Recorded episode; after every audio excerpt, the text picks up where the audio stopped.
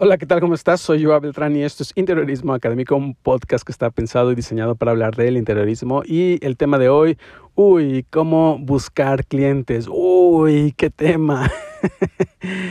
y ojo, es cómo buscar clientes más, no cómo encontrarlos, ¿no? Es cómo buscar clientes.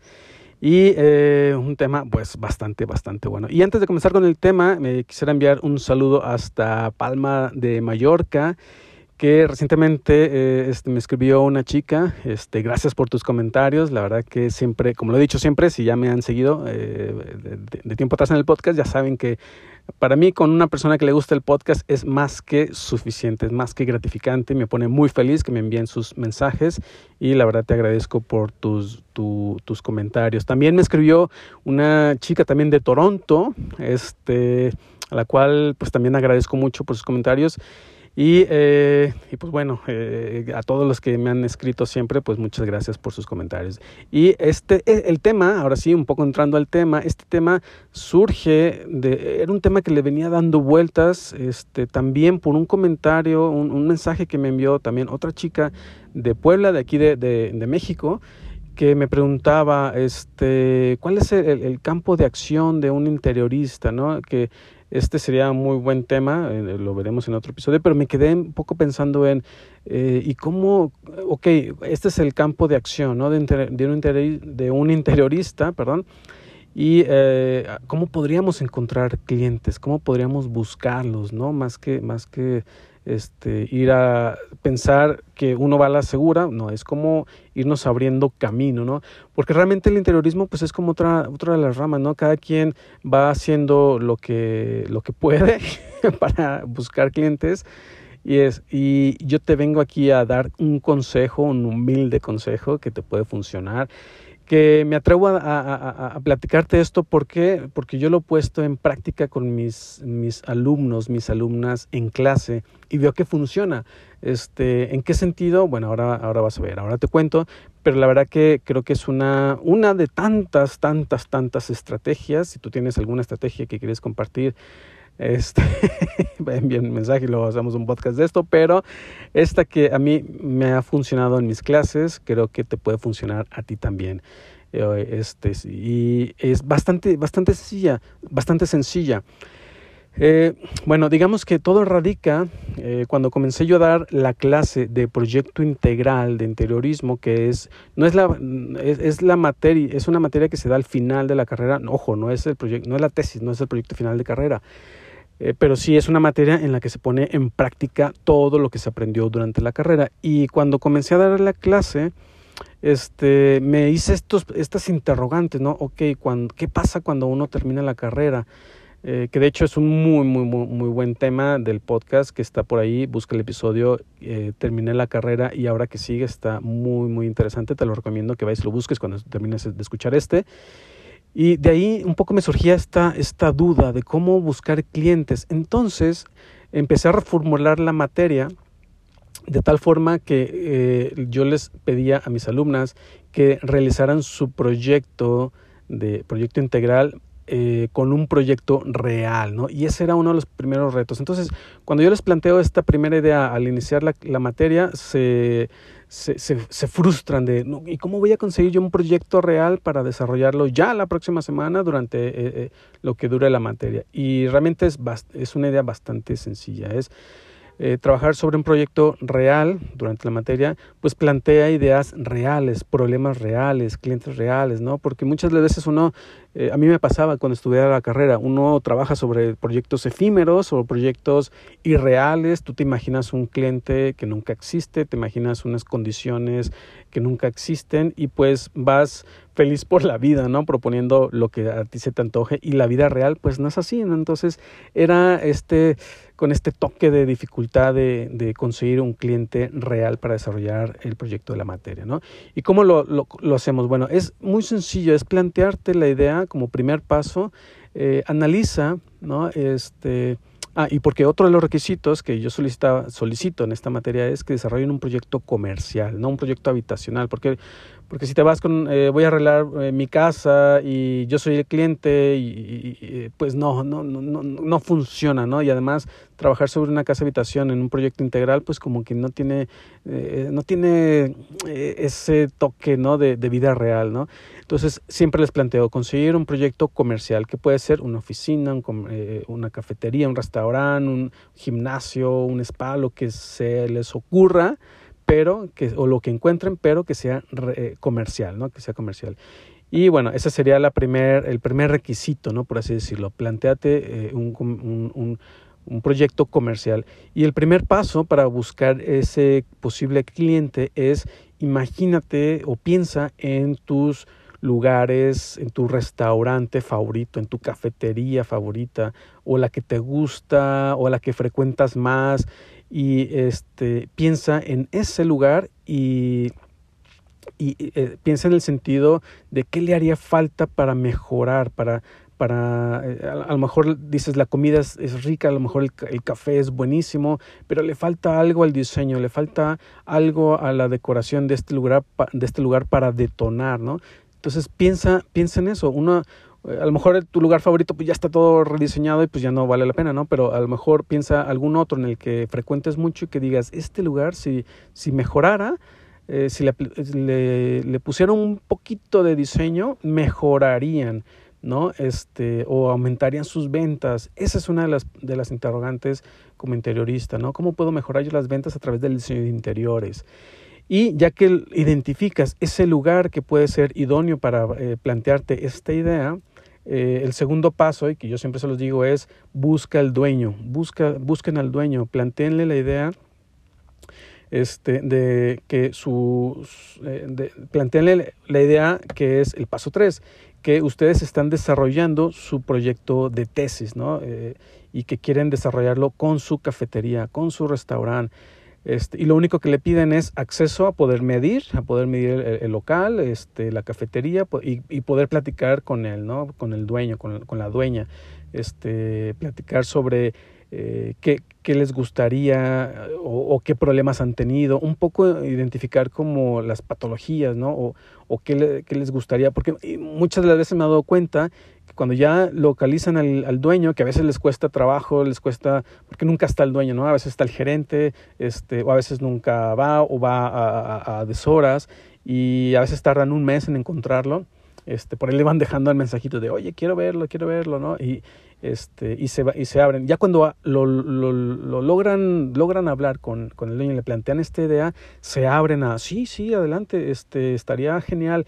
Y ahí a veces, eh, casi siempre, te comienzan a plantearte ideas que ellos ya traen, ¿no? ¿Por qué? Porque siempre un, un, el dueño de un negocio, de una cafetería, de, un, lugar como un comercio, siempre ya trae alguna idea de mejora, de, de, se va dando cuenta que su negocio en algún punto no está funcionando bien, sienten que el, mobiliario, sienten que la, distribución, sienten que los colores, van sintiendo cosas que no están funcionando bien y que les gustaría mejorar. Y entonces cuando tú llegas, burrón, sueltan todas esas ideas que han ido acumulando a lo largo del tiempo y llegas como anillo al dedo, ¿no? Llegas como de, ah, pues pl platícamelas, ¿no? Entonces, esas ya se vuelven unas necesidades reales, ya estás hablando con un cliente real, este, y casi siempre ocurre, yo me doy cuenta con, mis alumnas que cuando llegan ya después de su primer contacto con el cliente, empiezan a decir de, sí, trae la idea de redecorar, trae la idea de, diseñar, el mobiliario dice que ya no le gusta, o, o compraron este, les traspasaron el negocio y ellos lo tomaron ya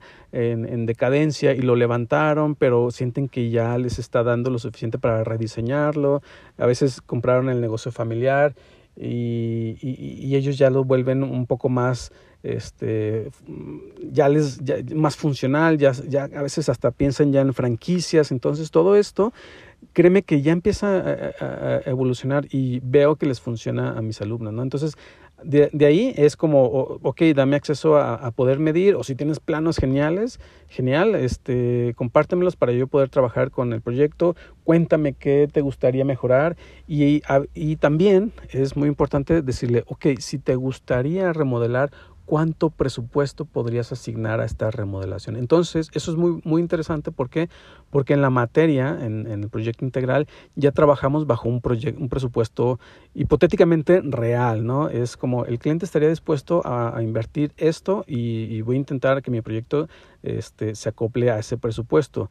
¿Por qué? Porque ahí viene el guiño, ¿no? De eh, este, el paso cuatro, ¿no? De me permites mostrarte el proyecto cuando lo termine, cuando este, presente yo mi, mi trabajo a, este a mis profesores y me permites mostrártelo para que veas lo que se puede hacer, ¿no? Lo que se puede lograr con tu proyecto y capaz y te animas, ¿no? A hacerlo, ¿no? Entonces ya ahí eh, los clientes siempre te dicen, ah, sí, perfecto, excelente, este, y te abren, te van abriendo la puerta, ¿no? Te van abriendo la puerta.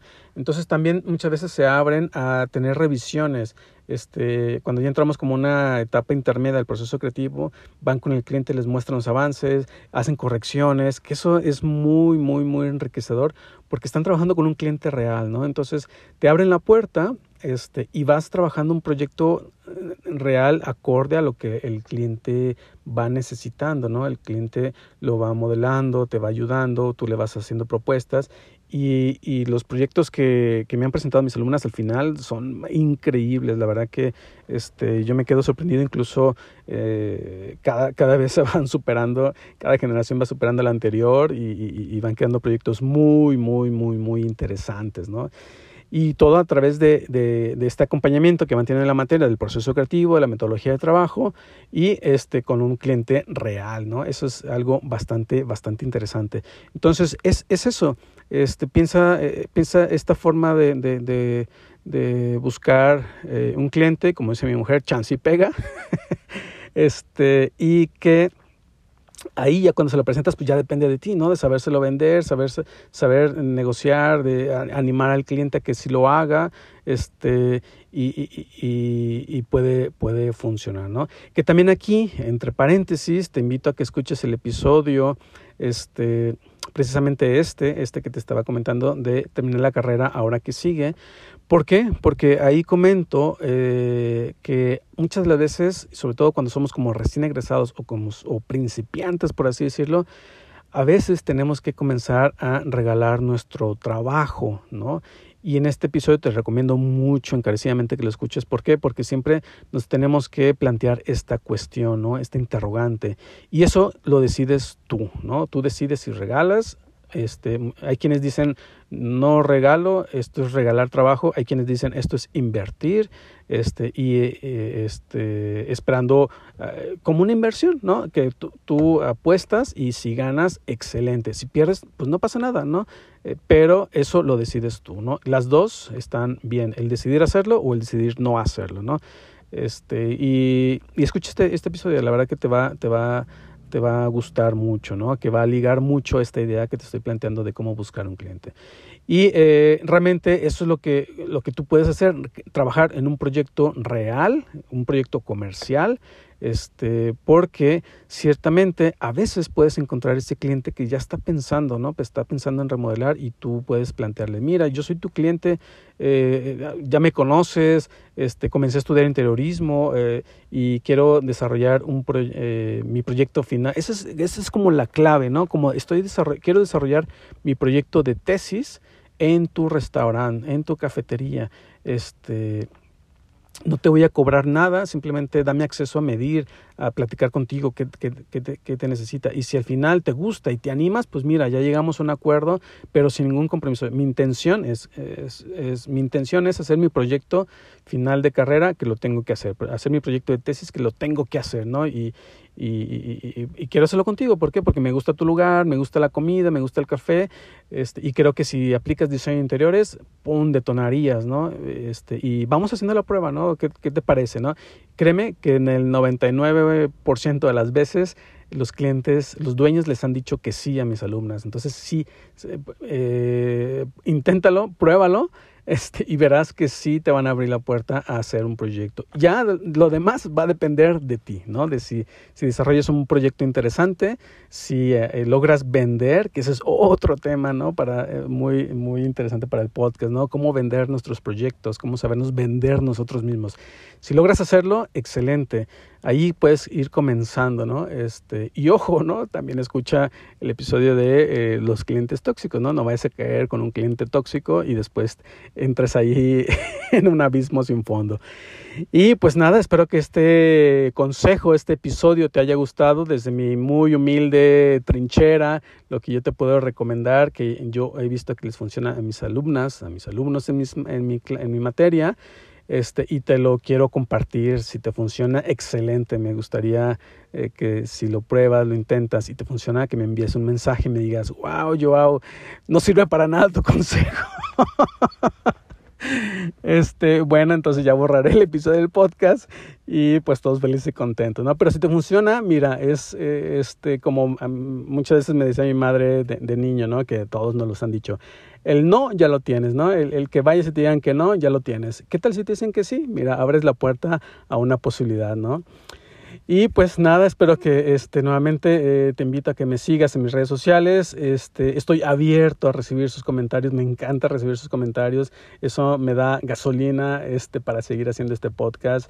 Este, y me encanta mucho que, que me escuchen. Las, las, eh, veo que las métricas del podcast van mejorando cada vez y vienen algunas sorpresas, no de mañana ni pasado. También está el, el, el, el workshop que este, no lo he podido eh, publicar, ya está el 99%, pero hay algunas cosillas que no han quedado bien.